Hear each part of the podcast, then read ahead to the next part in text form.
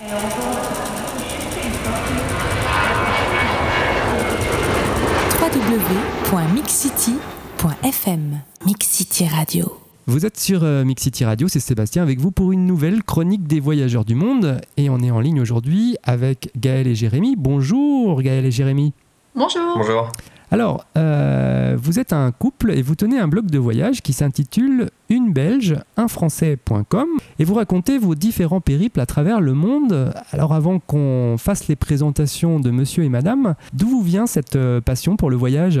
Je vais parler à titre euh, personnel. Moi, c'est vrai que j'ai jamais eu l'occasion de vraiment voyager avec mes parents. Je suis allé quelques fois en Espagne, ma mère est espagnole, mais au-delà de ça, voilà, ça s'arrête là. Et euh, j'ai eu la chance, à la fin de mes études, de passer euh, six mois aux États-Unis pour faire mon stage de fin d'études. Et voilà, c'est là que ça a vraiment commencé de mon côté, ça, s'est passé d'une manière assez similaire. La première fois que j'ai pris l'avion, c'était en 2009, et c'était pour partir au Canada toute seule pour cinq mois, pour effectivement terminer mon, master en fait là-bas. Euh, et donc, comme Jérémy, j'ai profité de cette opportunité pour, euh, pour voyager un peu autour, euh, que ce soit au Québec ou même aux États-Unis.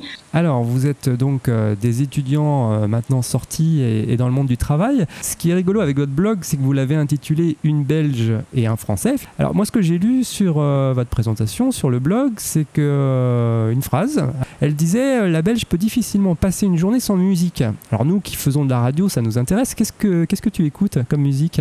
J'écoute sincèrement un peu de tout, euh, mais beaucoup plus d'alternatifs rock. Ouais, alors plutôt rock. Monsieur écoute de la musique également ou? Bah, pas trop avant de rencontrer la Belge, justement. Donc voilà, elle m'a amené sur, euh, sur son terrain. Alors justement, toi le français, euh, j'ai trouvé une autre phrase qui te caractérise. Tu es dresseur de chat à tes heures perdues. Ça veut dire quoi exactement? C'est vrai que Gaël, euh, Gaël et moi, ça fait maintenant deux ans qu'on est ensemble. Et, donc elle a un chat qui est plutôt vieux, qui, est, qui a 16 ans maintenant. Et, et je réussis quand même à le, à le dresser à quelques... Il y a des choses qu'il savait pas faire avant et qu'il sait faire maintenant. Donc je, je dresse un peu les chats. Alors, bah, alors maintenant qu'on a fait la présentation, je pense qu'on peut parler de, vos voyages. Alors vous avez voyagé à différents endroits. Il y a un pays qui m'a intéressé tout particulièrement, c'est la Jordanie. Alors pourquoi ce choix de la Jordanie? En fait, ça s'est fait euh, assez naturellement. On voulait partir euh, au Vietnam, et puis finalement, on s'est rendu compte qu'en termes de, de saison, c'était pas le meilleur moment pour nous partir cette année-ci, puisqu'on avait prévu de partir euh, aux alentours de juin-juillet entre mai et juillet. Et bêtement, en fait, sur France 5, il me semble, on a vu un, reportage sur la Jordanie. Et ça nous a vraiment donné l'envie d'aller découvrir euh, le, la population locale et de vraiment voir un peu euh, les différentes facettes de ce pays-là. Comment ça se prépare un voyage en Jordanie? Est-ce que ça a été une préparation euh, un peu différente des autres voyages que vous aviez fait auparavant? Alors, c'est vrai que pour la, Jordanie, nous, et puis pour les voyages en, général, on est assez, voilà, on prend le sac à dos et puis on réserve l'avion, euh, et puis on part comme ça sur place. Euh, sur la Jordanie, euh, pour tout dire, on avait un peu d'appréhension. On se disait, mais est-ce que c'est un coin qui est assez sûr? Voilà, nos parents respectifs nous ont dit, mais vous êtes fous de partir en Jordanie, il y a la guerre. Et on se rend compte qu'en définitive, il n'y a pas du tout la guerre en Jordanie et tout se passe très bien dans le pays. donc pour, pour ce voyage-là, on a, on a pris une, location de voiture. on a pris notre billet d'avion. donc non, on est parti comme ça. Pas tant que ça d'organisation. On a regardé un peu où aller dans le pays. Globalement, tout le pays est sûr. Donc, si je comprends bien, vous êtes un peu du style euh, baroudeur en fait. Hein. C'est plutôt sac à dos, vous, les, les voyages. Ouais, c'est ça. Alors, justement, en Jordanie, est-ce qu'il y a des précautions à prendre hein? Vous parliez de sécurité à l'instant.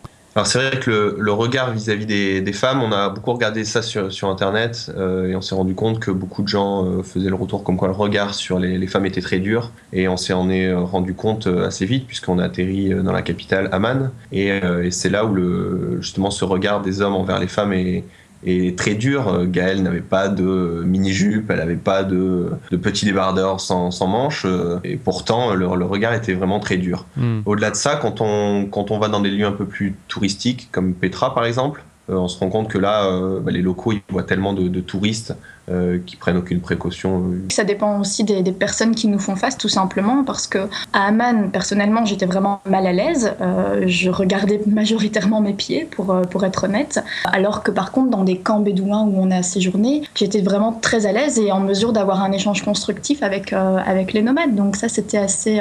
Voilà, je pense que ça dépend aussi beaucoup des, gens qui nous faisaient face. Pour l'instant, je pense que la Jordanie est le pays qui m'a le plus marqué parce que j'en attendais pas autant, justement. Mhm. Je ne pensais pas découvrir découvrir autant de facettes différentes. Je ne pensais pas vivre autant de choses intenses et rencontrer autant de personnes intéressantes. Donc de mon côté, en tout cas, l'expérience a été plus que positive. Il n'y a peut-être que la première journée à Amman qui a été justement difficile du fait du regard des gens.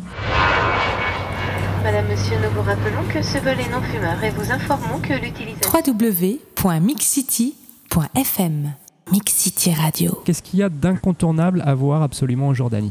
Bon, on va commencer par euh, ce dont tu parlais à l'instant. On va commencer par Petra, bien sûr. Euh, il y a le Petra, effectivement, très touristique, des images qu'on a vu, euh, qu'on a vu et revues à la télé, dans les magazines. Le cycle, le passage étroit qui nous amène au trésor, au grand monument qui fait 70 mètres de haut. mais au-delà de ça, on a fait des randonnées qui durent 5-6 heures tout seul sans guide, qui nous a amené sur le tombeau d'Aaron, qui est le, frère de Moïse, et on était, on dominait Petra, et on était les seuls là-haut. Euh, il y avait un, registre dans le, justement dans cette petite chapelle où les gens marquaient leur date de passage.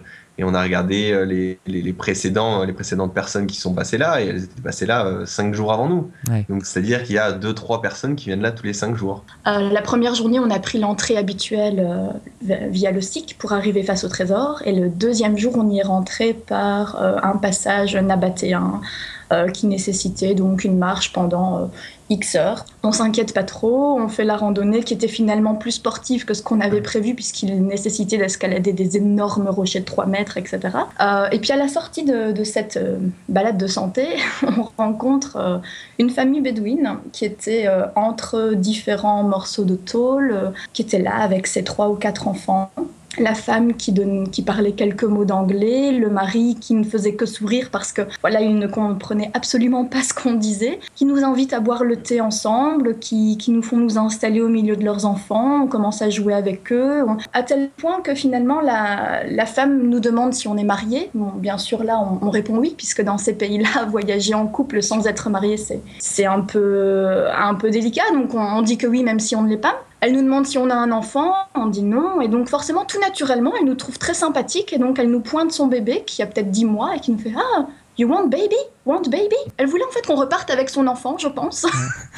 Euh, donc ça, c'est la petite anecdote de Petra qui a fait une rencontre assez, assez surprenante, je veux dire. Est-ce que en Jordanie, il y a des régions avec différentes, euh, différents peuples, différentes cultures Mais Je pense que c'est vraiment une histoire de, de tribus et de, de, de coutumes euh, qui sont propres à, des familles ou à des, des, oui, des familles assez, assez élargies. Une question difficile hein, pour euh, clore un peu votre épisode en Jordanie. Est-ce que si vous deviez choisir un mot, quel mot vous donneriez pour qualifier votre voyage là-bas? Moi j'aurais dit découverte en fait, spontanément. Découverte en termes de paysage, découverte en termes de personnes, en termes de culture. Découverte, moi j'étais vraiment très surprise, positivement. Ça nous a complètement dénaturé dans le sens, euh, on est revenu de là, on a pris une grosse claque. On s'est dit, mais mais qu'est-ce qu'on fait là? Pourquoi est-ce qu'on prend le TGV le matin?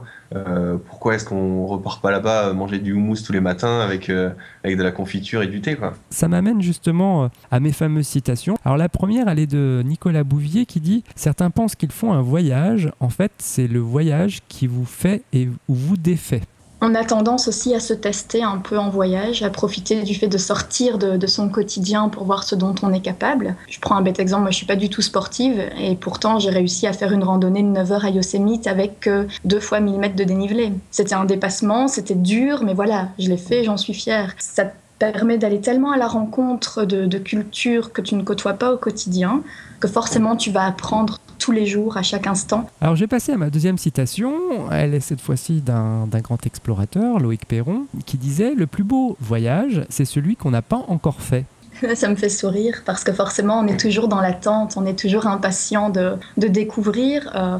Ça m'amène justement à vous poser des questions par rapport euh, au couple en voyage. Alors, quels conseils justement vous donneriez aux auditeurs pour, que, pour bien voyager en couple? Malgré le fait qu'on voyage ensemble, il faut que chacun garde, garde ses libertés. Dans quel but on y va? Quelles sont les limites de chacun? Et puis, euh, qu'est-ce que chacun est prêt à, à sacrifier pour le, bien-être de l'autre en quelque sorte, pour que, chacun s'y retrouve dans, dans ce voyage-là. Mais Jérémy parlait de, de sacrifice, entre guillemets, et je pense que c'est un, le terme est peut-être un peu fort, mais dans ce qu'il dit, je me retrouve assez facilement dans le sens où, par exemple, lors de la préparation, ce qu'on aime faire aussi, c'est chacun de notre côté réfléchir un peu à ce qu'on voudrait faire, voir si ça se rejoint totalement, bon, tant mieux, et si pas vraiment discuter des choses que ni l'un ni l'autre on souhaite rater. Mais c'est vrai que quelque part, le voyage, c'est aussi un test. Euh, par exemple, quand on est parti aux États-Unis ensemble, on était pas en couple depuis très très longtemps. Euh, donc on s'est un peu demandé si, si, voilà, trois semaines ensemble, 24 heures sur 24, 7 jours sur 7, ça passerait ou pas. Mais est-ce que c'est, ça facilite pas justement certaines choses de voyager en, couple? Est-ce que c'est plus facile de partir en couple? Alors moi, la première réponse qui me viendrait à l'esprit, c'est non. Euh, c'est pas plus facile.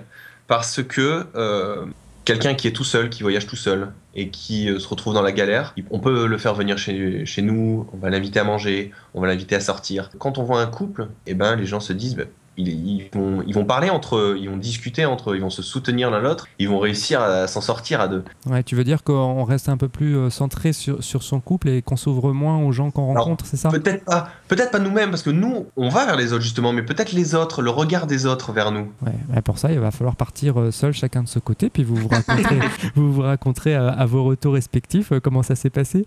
En tout cas, moi, ce que je vous propose, c'est de conclure avec votre blog. Je suis allé faire un tour dessus, donc je rappelle pour les auditeurs l'adresse. Donc c'est unebelge-unfrançais.com. Euh, en quelques mots, vous pouvez nous raconter d'où vous est venue l'idée de ce blog et qu'est-ce qu'on peut y trouver? De, partager euh, tout ce qu'on vit euh, durant nos voyages et puis ben, garder une trace de, tout ça.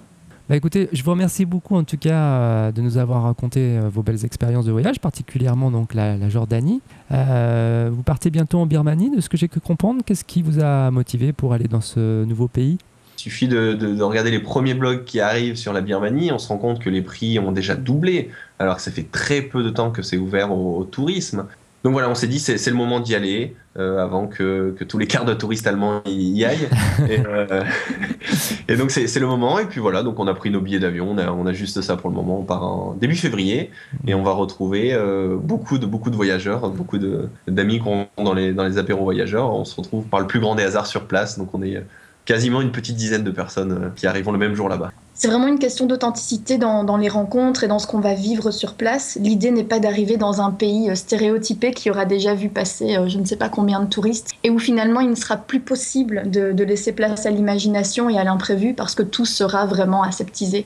Ouais, et puis euh, par les quelques voyageurs que j'ai interviewés qui sont allés en Birmanie, il paraît que même si on dit ça de beaucoup de pays d'Asie, c'est quand même le pays du sourire. Donc vous devriez mhm. y trouver, je pense, beaucoup de bonheur. Bah écoutez, c'est tout ce qu'on peut vous souhaiter, Gaël Jérémy. Et puis j'espère que bah, vous aurez l'occasion de nous, nous rappeler, de nous recontacter pour qu'on puisse faire une interview à votre tour. Pas de problème. Pas de problème, oui. Et puis bah, merci beaucoup. Je crois que vous nous appeliez de, de Lille. Alors euh, bonjour, un petit bonjour à tous les Lillois. C'est gentil.